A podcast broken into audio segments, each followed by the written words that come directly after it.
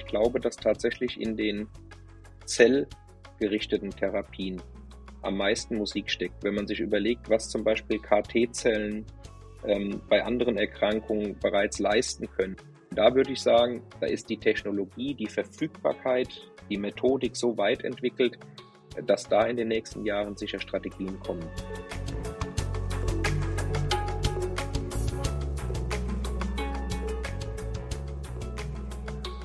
Das war die Stimme von Sven Meuth, Direktor der Neurologischen Universitätsklinik der Heinrich-Heine-Universität in Düsseldorf und normalerweise mein Co-Host in diesem Podcast, den wir ja im Wechsel zusammen moderieren. Und damit begrüße ich Sie zu einer neuen Folge des Podcasts Nervennahrung, dem Podcast für Neurologen von Neurologen. Mein Name ist Matthias Meurer und ich leite die Neurologische Klinik am Klinikum Würzburg Mitte. Ja, der Grund, warum ich Sven heute eingeladen habe, ist, dass er mit seiner Arbeitsgruppe vor kurzer Zeit ein wirklich exzellentes Review-Paper über neue Perspektiven in der Therapie der multiplen Sklerose publiziert hat. Die Arbeit ist in dem renommierten Journal Nature Drug Discovery erschienen und äh, den Link zur Arbeit können Sie, könnt ihr in unseren Shownotes finden, falls Sie ihr noch intensiver euch über die Thematik informieren möchtet. Weil trotz einer Vielzahl von MS-Medikamenten haben wir leider die Progression der Erkrankung noch unzureichend im Griff. Auch wenn entzündliche Schübe mittlerweile gut verhindert werden können, erfahren viele Patienten immer noch eine deutliche schubunabhängige Progression, die wir mit den aktuell verfügbaren entzündungshemmenden Substanzen noch nicht angemessen kontrollieren können. Und hierfür werden wirklich neue Ideen, neue Konzepte benötigt. Und dafür möchte ich mich heute mit Sven Meuth unterhalten. Sven Meuth ist, wie schon erwähnt, Professor an der Universität Düsseldorf und Ordinarius für Neurologie Zuvor war er Inhaber des Lehrstuhls für translationale Neurologie an der Universität Münster. Seine Assistenz- und Facharztzeit hat er, wie ich selbst, in der Neurologischen Klinik in Würzburg absolviert, wo wir auch einige Zeit immunologische Forschung zusammen betrieben haben. Und daher freue ich mich, dass er heute mal die Chance hat, seine Rolle zu tauschen und ich ihn heute als MS-Experten als Gast begrüßen kann. Hallo Sven, es freut mich, dass ich dich heute zu Gast habe und ich hoffe, der Rollentausch ist auch so einigermaßen okay. Aber ich denke, so das Thema neue MS-Therapien ist wirklich so hochgradig spannend. Und da konnte ich mir auch aufgrund eures Reviews, den ihr publiziert habt, eigentlich keinen besseren vorstellen, als dich als Gast zu haben, als Interviewpartner zu haben und ja, so letztlich über neue MS-Therapien auch zu sprechen. Und lass mich vielleicht mit der, mit der Grundfrage starten. Warum brauchen wir überhaupt bei, bei so vielen Medikamenten, die im Markt erhältlich sind, noch neue Therapien und neue Konzepte? Ja, als erstmal vielen Dank, dass ich ähm, jetzt mal in einer anderen Rolle als Gast da sein darf. Ähm, ich freue mich auf diese Episode schon seit ein paar Tagen. Und konkret zu deiner Frage muss ich sagen, ich glaube, ähm, wir brauchen nicht unbedingt mehr Therapien mit demselben Fokus, aber wir haben ja doch einige sozusagen modern sagt man unmet biomedical needs bei der Erkrankung, wenn es Richtung Degeneration geht, wenn es vielleicht ähm, Richtung kompartimentalisierte Entzündung, also eine Entzündung dann rein aufs Gehirn bezogen geht oder ähm, eben auch Therapien, die vielleicht neuere Erkenntnisse wie Epstein-Barr-Virus und so weiter in, ähm, in Betracht ziehen. Also not more of the same, aber vielleicht äh, eine Erweiterung dessen, was wir haben. Und wenn man das jetzt konkret macht, also in welche Richtung, in welche konzeptionellen Richtungen würde man dann gehen? Also ich meine, wir haben ja viel Entzündungshemmer. Wie du sagst, da gibt es jetzt natürlich auch viele Präparate, die eigentlich gleiche Wirkungen zeigen. Also wo müsste man hingehen? Wo geht die Reise hin? Also ich glaube, der unmittelbar bevorstehende nächste Schritt, das muss man so sagen, sind diese BTKI, also äh, äh, Kinase-Inhibitoren, die ja in anderen Erkrankungen vielleicht auch schon eine Rolle spielen, bei der Multiple Sklerose und in der Neuroimmunologie noch nicht so. Und die finde ich interessant, weil sie als kleine Moleküle eben über die Blut-Hirn-Schranke kommen können. Das ist für, für zwei auch schon gezeigt. Und weil sie eben andere Entzündungszellen mit in den Fokus nehmen. Also in dem konkreten Fall jetzt von diesen BTK-Inhibitoren ist es so, dass neben B-Zellen auch Makrophagen und Mikrogliazellen mit reingenommen werden. Und das ist für einen Immunologen, ähm, das wirst du auch so sehen, ja äh, wirklich eine sinnvolle Erweiterung, weil wir plötzlich auch Zellen der innaten, der angeborenen Immunität mit bearbeiten können. Und deswegen glaube ich, die BTKIs sind nicht mehr vom selben, sondern tatsächlich einen Schritt nach vorne. Und wenn wir plötzlich ein Tool haben, auch Makrophagen, Mikrogliazellen zu adressieren, haben wir vielleicht auch eine Möglichkeit, diese klimmende Entzündung, die für das Erkrankungsfortschreiten relevant ist, eben mit in den Fokus zu nehmen. Das ist auch, wir haben das jetzt mitgekriegt, bei, dem, bei einem der beiden sind jetzt ähm, die klinischen Prüfungen angehalten worden, weil es äh, zu Lebernebenwirkungen kam, die jetzt untersucht werden. Also es wird auch nicht das sein, was, was bei allen hilft und äh, ohne Nebenwirkungen kommt. Aber das meine ich wäre ein Schritt äh, in die richtige Richtung wegen eben dieser angeborenen Immunität, die wir ja bis heute sonst eben gar nicht therapeutisch berücksichtigen. Hm, das ist mit Sicherheit total spannend und ja auch schon weit fortgeschritten. Aber wenn man die Gliazelle in den Fokus nimmt, ihr habt ja in eurem Paper auch einen starken Fokus tatsächlich auf den Oligodendrozyten gelegt. Ich meine, ich frage mich da natürlich so ein bisschen, wie kann jetzt eine Zelle, die eigentlich das primäre Opfer ist, während der Entzündung irgendeine Retterfunktion haben? Äh, was stecken da für für Ideen dahinter, dass man sagt, der Oligodendrozyt könnte von Interesse sein bei, Ja. äh, neuen Therapien? Also wir haben, ähm, sagen wir mal, ja wirklich ganz, ganz viele Arbeitsgruppen weltweit, die an so Strategien der äh, Remyelinisierung arbeiten, weil das wissen wir ja, dass diese gerade äh, Entzündungsreaktionen bei der MS eben gegen diese Oligodendrozyten, die Myelin bildenden Zellen gerichtet sind. Und ähm, jetzt die Möglichkeit zu haben, eine Demyelinisierung sozusagen entgegenzuwirken, wäre ja ein Schritt in Richtung Reparatur. Und äh, da werden äh, ganz unterschiedliche Strategien verwendet. Eine, die ich toll fand, aber die dann leider gescheitert ist, war Antilingo. Und was man, glaube ich, einmal verstehen muss, ich wusste das auch nicht, ähm, ist, dass Oligodendrozyten eigentlich lebenslang das Potenzial haben, Myelin zu bilden. Also die sind nicht, man könnte jetzt sagen, mit dem Erwachsenwerden und mit Abschluss der Myelinisierung braucht es diese Fähigkeit gar nicht mehr. Aber die Zellen können das und kriegen viel mehr eigentlich Stoppsignale, es nicht mehr zu tun, obwohl sie es können. Mhm. Und mit dem Antilingo hat man beispielsweise versucht, ein so ein Stoppsignal rauszufangen. Und ähm, das hat dann gut funktioniert, wenn es um akute Demyonisierung gab. Also es gab eine Studie, da hat man das äh, bei Optikusneuritiden gemacht. Und da hat man natürlich den Vorteil, der Patient erkennt sofort, wann es zum Schaden kam. Und dann ist ja sozusagen die Leitstruktur, das Axon, wenn man so will, noch intakt. Und dann macht das Remyelinisieren auch Sinn. Was dann ein Problem war, als man versucht hat, so Remyelinisierungsstrategien in Patienten mit schubförmiger oder sekundär chronisch progredierender MS zu übertragen, da hat es nicht funktioniert. Meine Idee, ohne dass ich die jetzt äh, sozusagen experimentell äh, geprüft hätte, ist, wenn das Netzwerk und die Struktur, die Faser noch in Ordnung sind, hat man auch eine Möglichkeit zu remyelinisieren. Wenn es einmal zu einem Zusammenbruch strukturell gekommen ist, also axonale Transektion, Neurodegeneration, dann wird das Myelin ja nichts mehr bringen. Das ist äh, jetzt bisschen banal, aber wenn man das Ra mit dem Rasenmäher das Kabel durchgeschnitten hat, hilft es auch nichts, nochmal äh, Leukoplast drum zu wickeln. Aber wenn ich das noch sagen darf, ähm, der Punkt ist, dass das vielleicht auch ein Umdenken in den Studiendesigns mit sich bringen muss. Denn wenn wir anfangen zu remyelinisieren bei Patienten mit einer progredienten, im besten Falle noch nicht mal mehr aktiven MS, werden wir wahrscheinlich zu spät kommen. Also eigentlich muss man bei den protektiven, restaurativen Strategien früh in der Erkrankung anfangen, wenn die Netzwerke tatsächlich noch intakt sind. Hm. Also eventuell zu spät vom Studiendesign her. Man hat aber leider so das Gefühl, dass dieses Konzept dieser Verhinderung von Stoppsignalen irgendwie ein bisschen tot ist, oder? Also ja. Ja. Also, siehst du da noch eine Chance, dass man eben eventuell durch andere Designs die Industrie noch mal davon überzeugen könnte, doch noch zu investieren? Also ich persönlich glaube, das war ja damals eine antikörperbasierte Mhm. Strategie. Das heißt also, den Antikörper ins ZNS zu kriegen, dann an die Stelle, wo es Remyelinisierung braucht, vielleicht auch in Erkrankungsphasen, wo es gar nicht mehr so großen Blut-Hirn-Schrankenschaden gibt, halte ich für sehr schwierig. Also ich glaube, da wäre auch eher der Weg, dass man äh, kleinere Moleküle, die ins ZNS gelangen können, nimmt und dann eben dieses Potenzial der Remyelinisierung wieder anstößt und das eben möglichst früh in der Erkrankung. Das ist das, was geplant wird. Ja. da will ich noch mal fragen, Stichwort kleine Moleküle, da hat man ja so ein bisschen was über das Clemastin, diesen äh, H1-Blocker letztlich, also ja ein ganz altes Molekül gehört. Ist das eine Perspektive? Wäre das sowas in der Richtung oder stellst du dir noch andere Sachen vor, die vielleicht zukunftsträchtig wären? Also es gibt ähm, mittlerweile ganze, sagen wir mal, Pipelines und Drug Screening Approaches für so kleine Moleküle. Eines hast du gerade genannt.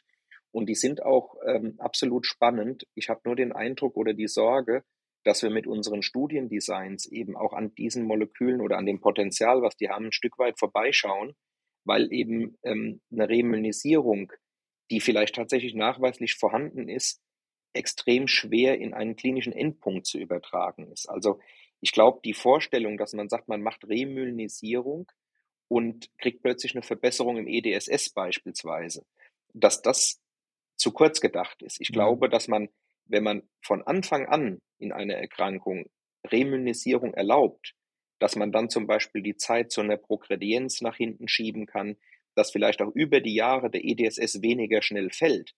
Aber wir gehen ja eigentlich vom Design hervor, wir wollen remyelisieren und wollen die Verbesserung des EDSS-Wertes sehen. Und das, glaube ich, ist eben schwierig, weil der EDSS-Wert ist ja eben auch durch axonalen Schaden und so weiter zustande gekommen. Und dann das kaputte Kabel zu reparieren und davon auszugehen, dass dann die Funktionalität besser wird, ist halt schwierig. Und dieses Umdenken, das glaube ich, braucht es wirklich.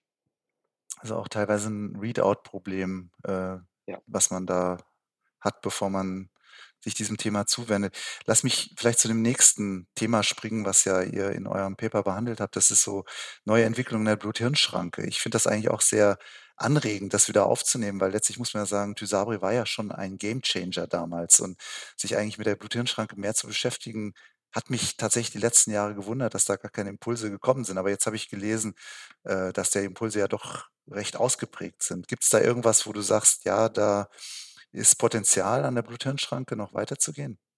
Ja, unbedingt. Und jetzt, wo du gerade so drüber sprichst, äh, denke ich nochmal daran, dass wir beide sogar schon gemeinsam, wenn du dich erinnerst, äh, damals noch im Tiermodell in Würzburg im Flachbau an der Blut-Hirn-Schranke gearbeitet haben und untersucht haben, äh, dass eben bestimmte Entzündungszellen, bestimmte T-Zell-Subpopulationen, wie man sagt, ja auch mit einem unterschiedlichen Zeitgang über die Blut-Hirn-Schranke gehen. Wir haben uns ja damals, du erinnerst dich, noch die Frage gestellt, macht es Sinn, bei einem Schub sofort die Blut-Hirn-Schranke zuzumachen oder kommen zum Beispiel regulatorische T-Zellen mhm. mit einem gewissen Zeitversatz erst drüber und du, du würdest die eigentlich gerne noch reinlassen wollen. Aber ja.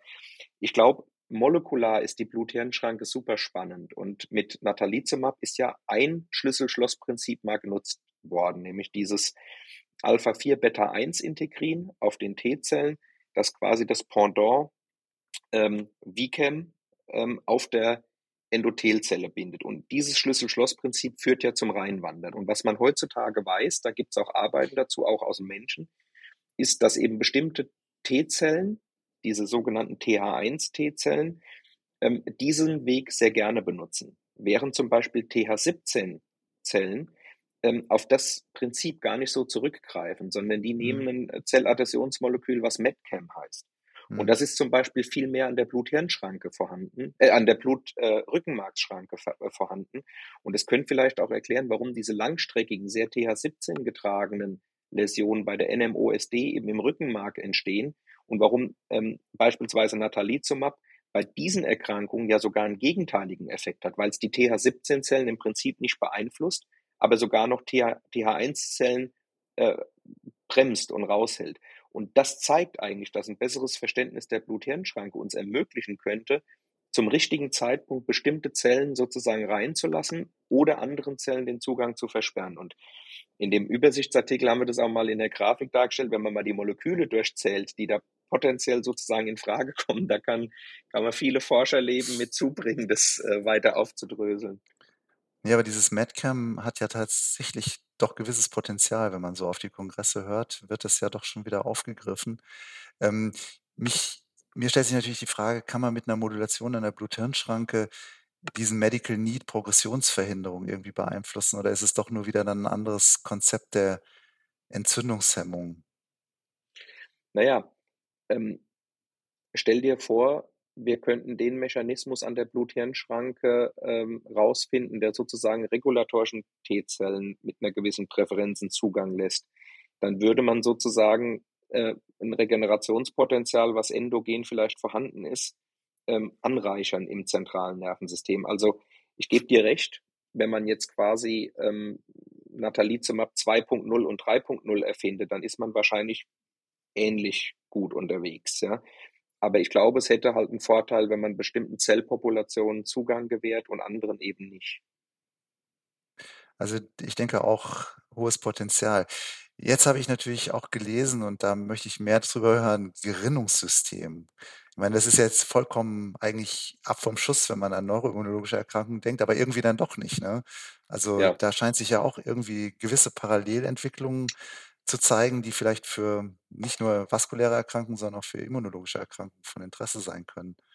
Also, ich darf das hier, äh, tatsächlich mal sagen, diese Idee, dass auch wir als Arbeitsgruppe uns mit Gerinnung und Entzündung beschäftigen, die hatte vor vielen, vielen Jahren die Kerstin Göbel, die Doktorarbeit bei mir gemacht hat und mein Rat war: „Mach was anderes, das bringt nix.“ Und sie hat dann so lange nicht locker gelassen, bis ich gesagt habe: „Gut, vielleicht musst du deine Erfahrungen auch selbst machen, wenn du nicht auf mich hören willst, ja, dann machen wir's eben.“ Und dann kam Nature Communications Paper und dann kam Annals Paper und dann habe ich irgendwann mal zu ihr gesagt: „Ab heute müssen wir verschweigen, dass die Idee von dir war und immer behaupten, sie war von mir.“ Und das ist so 'n Running Gag, den wir bis heute haben. Also, das hätte ich nie gemacht, wenn, äh, Kerstin Göbel sozusagen nicht, ähm, ja, mich fast gezwungen hätte. Und die Idee war letzten Endes, dass ja andere Arbeiten aus'm Schlaganfallsektor gesagt haben, es gibt so 'ne Thromboinflammation. Also, mit dem mit der Thrombusformierung, sei es beim Schlaganfall, auch beim Herzinfarkt, kommt's eben auch zu 'ner Entzündungsreaktion. Und man hat dann eigentlich im Kontext Schlaganfall einige Gerinnungsfaktoren, da liegt's ja viel, viel näher, rausgenommen und einer, der eben sehr hoch in der Gerinnungskaskade steht, ist Faktor 12. Und damit haben wir dann auch angefangen und haben festgestellt, dass Mäuse, denen denen der Faktor 12 fehlt, eben viel weniger Entzündungsreaktionen aufbieten. Und dann sind wir eben im Prinzip diese Kaskade weitergegangen. Und ich ich will jetzt nicht so sehr ins Detail gehen, aber es gibt mittlerweile Arbeiten, dass die Faktor 10 Inhibitoren wie Rivaroxaban, was wir ja aus der Sekundärprophylaxe des Schlaganfalles kennen, aber auch alte Substanzen, Thrombininhibitoren wie Hirudin, was wir ja, äh, hin und wieder mal einsetzen, ähm 'n positiven Effekt haben. Und mittlerweile konnte man eben feststellen, dass in solchen Entzündungsläsionen von MS-Patienten auch, äh, Fibrinablagerungen entstehen. Und da haben wieder andere zum Beispiel auch mal 'ne Immunreaktion gegen Fibrin untersucht und das führt doch zu 'ner massiven Aktivierung des Immunsystems. Und was eben spannend wäre, ist zu sagen: „Na ja, wir haben ja einiges an an an zugelassenen Medikamenten, um diese Gerinnung zu modulieren. Warum nutzen wir das nicht, eben auch bei primär entzündlichen Erkrankungen?“ Die Daten sind jetzt, finde ich, mehr und mehr da und es könnte auch mal so ein Trial letzten Endes geben. Und da würdest du ja Mhm. sagen wahrscheinlich, das ist noch mal anders auf die Entzündung eingewirkt, weil du 'n ganz anderes System nimmst, ja? Und deswegen finde ich den Ansatz relativ spannend, muss ich sagen. Mhm. Jetzt darf man natürlich die Frage stellen als Neurologe, Nutzen-Risiko-Verhältnis bei solchen Substanzen, die natürlich in so 'n vital wichtiges System wie die Gerinnung eingreifen. Würde sich das lohnen? Also, ist der Effekt stark genug, den man damit erzeugt oder wichtig genug, um Ja. so was überhaupt jemals an Patienteneinsatz zu denken? Also, ähm, wer sicher 'n guter Kandidat ist, ist Faktor 12, Mhm. Weil, ähm, der scheint irgendwann mal evolutionsbiologisch 'ne große Rolle gespielt zu haben, aber der ist im Moment für die Gerinnung mutmaßlich nicht mehr so relevant. Ähm, es ist nämlich tatsächlich so, auch Faktor 12 defiziente Mäuse haben keine verlängerte Blutungszeit. Das heißt, du würdest wenig Risiko auf der Gerinnungsseite gehen und hättest trotzdem 'ne große Chance sozusagen für die antientzündliche Seite. Mhm. Für was also, es wäre eine der Fragen, die mich wahnsinnig interessieren würden, für was Faktor 12 mal wirklich gebraucht wurde, dass es den jetzt noch gibt oder für was es vielleicht auch immer noch gebraucht wird, was wir einfach schlichtweg nicht wissen. Ähm, das wüsste ich total gerne, das kann ich aber nicht äh, nicht beantworten. Vielleicht noch ein Wort dazu. Es gibt auch, ähm, Hinweise, dass Thrombozyten, also sozusagen die zelluläre Gerinnung, wenn man so sagen darf, auch 'ne Rolle bei Entzündungsprozessen spielen. Und da muss man sagen, da wären ja Thrombozytenaggregationshemmer beispielsweise, die ja nun bekannt sind, teilweise sehr lange genommen werden, gut verträglich sind, ähm, auch 'n Beispiel, was man machen könnte. Mhm. Spannendes Feld. Lass mich noch auf das Letzte eingehen, was ihr diskutiert habt, weil das ja auch, äh, wahnsinnig viel Bewegung in der letzten Zeit gegeben hat. Das ist die antigenspezifische Therapie, ne? So dieses Stichwort Impfung gegen MS war ja da auch, äh, durch die Medien gegangen. Äh, wie sieht das mit Toleranzinduktion aus? Das war ja immer schwierig und hat ja letztlich auch viele negative Studien gegeben. Ist da wirklich Potenzial da? Würdest du da Neuerungen sehen, die vielleicht spannend sind?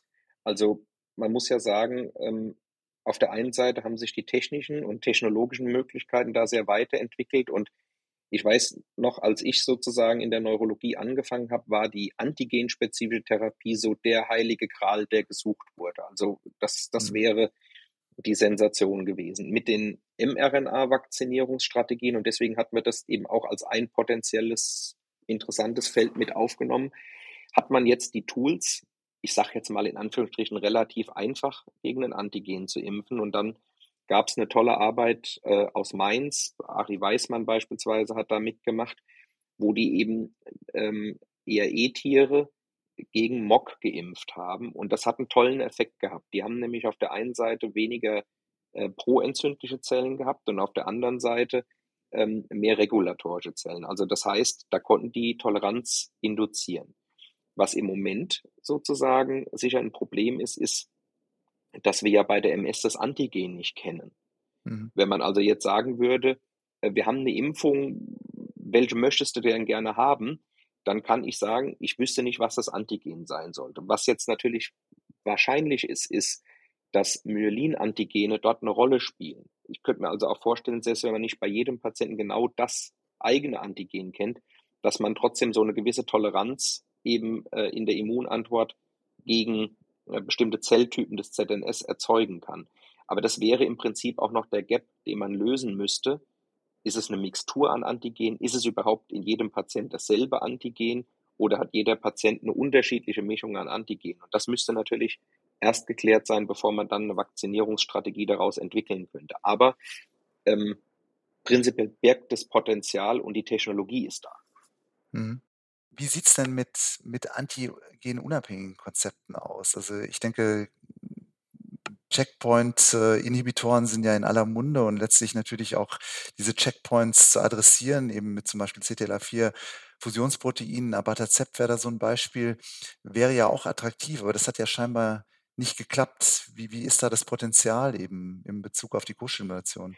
Also man muss vielleicht äh, generell einmal sagen, ähm, so Entzündungszellen brauchen ja drei Signale, um aktiviert zu werden. Einmal T-Zellrezeptor plus Antigen im MHC-Kontext, als zweites Signal dann Co-Stimulation und Co-Inhibition und als drittes Signal Zytokine. Und im Prinzip hat man immunologisch all diese drei Signale auch abgearbeitet. Und zumindest wenn man jetzt über einen Antikörper gegangen ist, um Co-Stimulation, also im Prinzip so ein bisschen das Gaspedal äh, auf diesen Entzündungszellen zu drücken oder, oder, oder rauszunehmen. Ja. Das hat eben nicht gut funktioniert in den Studien. Es gibt natürlich auch sozusagen Möglichkeiten, einen Zelltransfer zu machen, dass man sagt, man nimmt Zellen, reguliert das runter und gibt die Zellen zurück. Das ist zumindest eine Strategie, die wird aber bis jetzt noch nicht verfolgt. Ähm, was gut funktioniert, sind ja diese äh, Checkpoint-Inhibitoren, wenn es um die Tumortherapie geht. Wenn man die, Co Co-Inhibition rausnimmt, also sozusagen äh, T-Zellen besonders begünstigt, eine Ab Abwehrreaktion aufzubringen. Das ist ja bei einigen Tumorentitäten, ähm, wie zum Beispiel ähm, beim schwarzen Hautkrebs, etwas, was einen richtigen ja, Gamechanger darstellt. Aber das hat in der Immunologie bis jetzt noch nicht so gut funktioniert. Mhm. Ich habe eine, aber auf jeden Fall kann man, Entschuldigung, wenn ich das vielleicht ja. mal sagen darf, ich habe eine Patientin hier, die hat tatsächlich eine Mutation im CTLA4, weil du das genau angesprochen hast. Und mhm. da ist die ganze Familie quasi T-Zellkrank. Bei ihr hat sich das als Autoimmunität und MS ausgewirkt und die Brüder haben jeweils ein Lymphom, weil die T-Zellen sozusagen ähm, maximal stimuliert werden durch diese, ähm, durch diese Mutation. Und dass da Potenzial drin ist, ist ganz klar, aber es hat bis jetzt noch keine Umsetzung für die MS gefunden. Aber auf jeden Fall scheint ja die, dieses ganze Gebiet Toleranzentwicklung auch sehr, sehr zukunftsträchtig zu sein. Also gerade wenn man nochmal auf die Studien der Mainzer eben da auch äh, ja. einen Blick wirft. Ich darf dich vielleicht zum Abschluss noch eine persönliche Frage sozusagen fragen. Und zwar, wo würdest du denn persönlich eigentlich so den, ja, die Zukunft sehen? Also jetzt in diesem ganzen sagen wir mal, in der ganzen Auswahl von verschiedenen Konzepten, die ihr dargestellt habt, also wo, wo würdest du sagen, geht die Reise vielleicht als erstes hin? Jetzt mal weg von den BTKIs, die sind ja schon letztlich auch in der klinischen Testung, aber was könnte so der nächste, der nächste große Wurf sein, wo man sich darauf konzentrieren könnte?